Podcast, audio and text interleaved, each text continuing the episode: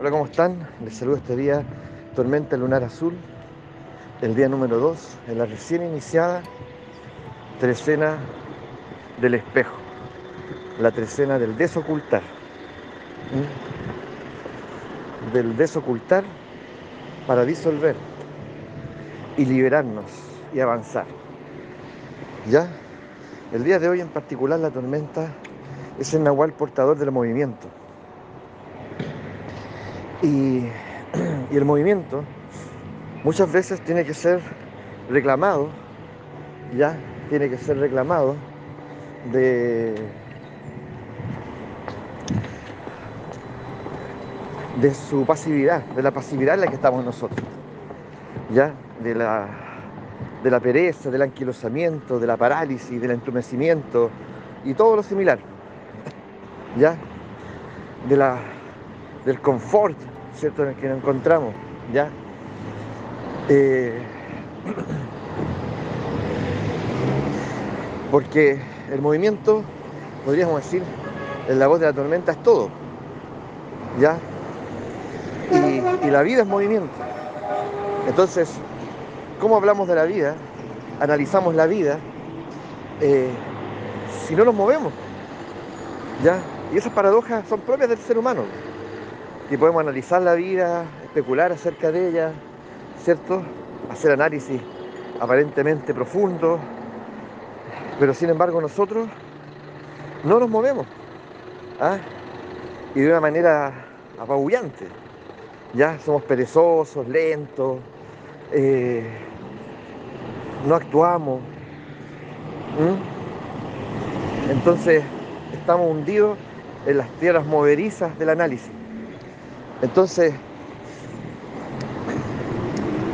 ¿qué es lo que ocurre? Este Nahual es el que nos, nos trae a presencia primero esa profunda inquietud, es decir, y esa alerta, a ver, a ver, para, para, para.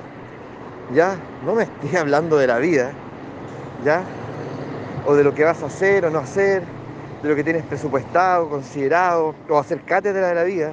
Sí, mírate, mírate, no te mueves, no, si yo me muevo. No, pero si tu cuerpo me dice que no te mueves. Ya. Te duele aquí, te duele allá. Todos los días con un malestar. Que te duele la rodilla, te duele el tobillo, que te duele los hombros. O sea, si tú te movieras, en realidad no habría nada de eso. ¿Ya? Entonces me dice, oye, pero mira, yo te vengo escuchando hace muchísimo tiempo, y esta suerte como de arenga emocional que tú te haces que te hace cada, cierto tiempo, de que vas a salir, vas a viajar, vas a cambiar el, piso de la casa, vaya a cambiar, no sé, pero las cosas siguen ahí, siguen ahí. ¿Ya? Entonces, ¿a quién le creo? ¿Mm? ¿A quién, a, quién, ¿A quién tengo finalmente, cierto, que prestarle atención?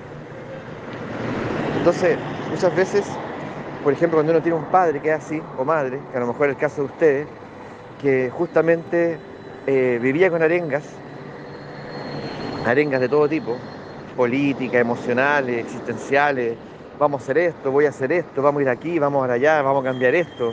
Ah, es que el mundo, es que la vida, es que, es que yo. Ah, creo que yo finalmente ahora entiendo y voy a cambiar. Eh, y nunca ocurrió nada. Nunca pasó nada todo siguió igual. ¿Qué pasa con uno como hijo o hija? Finalmente puede pasar uno por un periodo de mucho enojo con él, ¿cierto? Y como frustración también. Y pérdida de fe. Es decir, ya, ya no quiero escuchar a mi papá, siempre es lo mismo, ya sé que no pasa nada, ya sé que todo sigue igual. Y luego puede pasar una etapa de incluso de risa, ¿cierto? De risa y broma, ¿ya? Incluso delante de él. ¿Ya? ¿Ya? Y uno hasta puede replicar, replicar, imitar lo que él, lo que él o ella hacen, ¿cierto? Dicen. ¿Ya? Y puede ser parte de una humorada familiar. Pero en el fondo, en el fondo, es muy penoso. es muy penoso. Porque es una vida que no, ha, que no ha avanzado, que no ha evolucionado. ¿Cierto? Entonces el punto aquí es eh, no vaya a ocurrir eso a nosotros, no vaya a ser contagioso. Es decir, nosotros tenemos, tenemos que, estar siempre en el avance, siempre esclareciendo el camino, ¿ya? Ahora, eh, también otra trampa es que yo diga cosas como, es que, bueno, es que si mi papá se mueve, cuando mi papá haga las cosas, cuando por fin atine, ya, o mi pareja, o mis hijos, eh, claro, yo ahí también voy a, voy a atinar, pues yo también ahí voy a actuar, yo también ahí voy a, a, levantarme. No, yo no tengo que esperar que el otro haga algo, ¿cierto? No, finalmente lo hago yo, porque yo tengo la convicción de que el movimiento es fundamental, ya, de que avanzar es fundamental. Entonces yo no me quedo atrapado en ese tipo de, ya que puede ser una astucia eh, muy, muy sugestiva, ¿cierto? ¿Ya? yo mismo hacerme creer que, efectivamente ya eh, voy a poner toda mi energía en movilizar al otro, voy a poner toda mi energía en, en, yo diría incluso como en, en movilizar al otro, ¿cierto? ¿Ya? A la hija, al hijo, a la pareja, ¿ya? Y la verdad es que también puede ser parte de la trampa. Donde pareciera que yo soy distinto, porque pareciera que soy yo el que, el que está más despierto, el que está arengando a todos ahí. ¿Cierto? Pero en realidad estoy ocupando toda mi energía ya en asuntos que conciernen al otro, no a mí. No a mí. Entonces muchas veces también eh, este Nahual, como siempre va acompañado del sol, nos dice, cuidado con el niño bueno que anda por ahí, cuidado con pensar ¿cierto? Que el bienestar del otro es también el tuyo. No, el bienestar del otro es el bienestar del otro. Ahora, ¿podemos alcanzar nosotros un nivel de bienestar colectivo? Por supuesto que sí, pero parte por casa, parte por ti, parte por mí. Yo asegurar mi bienestar, ¿cierto? Yo asegurar mi movimiento, yo asegurar mi visión. Todo lo que los nahuales nos encomiendan. Entonces, muchas veces dije también es necesario, como dije, ir al rescate de esa fuerza movilizadora que está atrapada en ese anquilosamiento, en ese, en ese conformismo, en esa resignación, en esa autoderrota, en esa autocomplacencia. Y muchas veces hay que hacerlo solo con la ayuda de la rabia, de la rabia. Por eso la tormenta, la tormenta eh, está emparentada con la emoción de la rabia, ya que la lleva consigo como una gran aliada. ¿Mm? Entonces, qué importante, qué importante es que me lo tome en serio. ¿Mm? Que me lo tome en serio. Es decir, de alguna manera, de alguna manera, comprender que todas las veces que yo quiero emprender algo, salir de algo, ya, cambiar algo, eh, no es con buenas intenciones nomás, no es con un bonito diálogo, no es con una buena conversación con el terapeuta o una buena conversación con la amiga o amigo. Necesito dialogar con la rabia, con mi rabia que me habita, ¿cierto? Y pedirle a ella, por favor, dame una mano.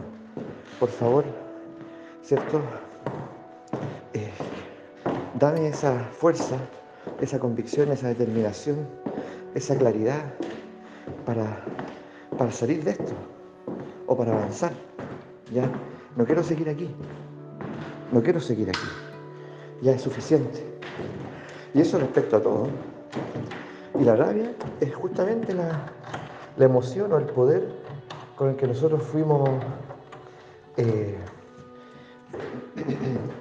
bendecidos, diría yo, para poder, ¿cierto?, poner las cosas en su lugar, tanto dentro como fuera de uno. ¿Ya? Entonces la rabia es pura acción, es pura acción. Y cuando está, cuando está justamente eh, refinada, a veces, ¿sabes qué? A veces la rabia no puede tener ese tipo de, de cortesía. A veces la rabia tiene que manifestarse en su lado más, más deforme o más eh, agresivo y no le, pidamos, no le pidamos otra cosa. Pero a veces sí, a veces sí puede estar, puede, puede, puede asomarse en su lado más eh, refinado, ¿cierto? Más refinado, más cortés, pero como rabia, ¿cierto? Igualmente determinante y, decisiva. ¿ya? Pero a veces no, a veces tanto el anquilosamiento, es tanto es tanta la, parálisis, ¿cierto? Que no hay otra manera que, conectándose con, esa dimensión agresiva que porta la rabia, ¿ya? pues entonces la rabia es una energía y moviliza la energía, ¿cierto? Eh, las emociones son energía, que movilizan energía. Entendamos también eso. Es un día tremendo, un día que, que puede ser de gran eficiencia también, porque un día transformador, es un día azul, ¿cierto? Es un día que tenemos que aprender a dialogar y de pedirle, pedirle humildemente, ¿cierto? Que nos colabore, que nos ayude, que nos dé la visión, porque queremos avanzar, porque nos queremos mover. Y allá no queremos volver a estar estáticos.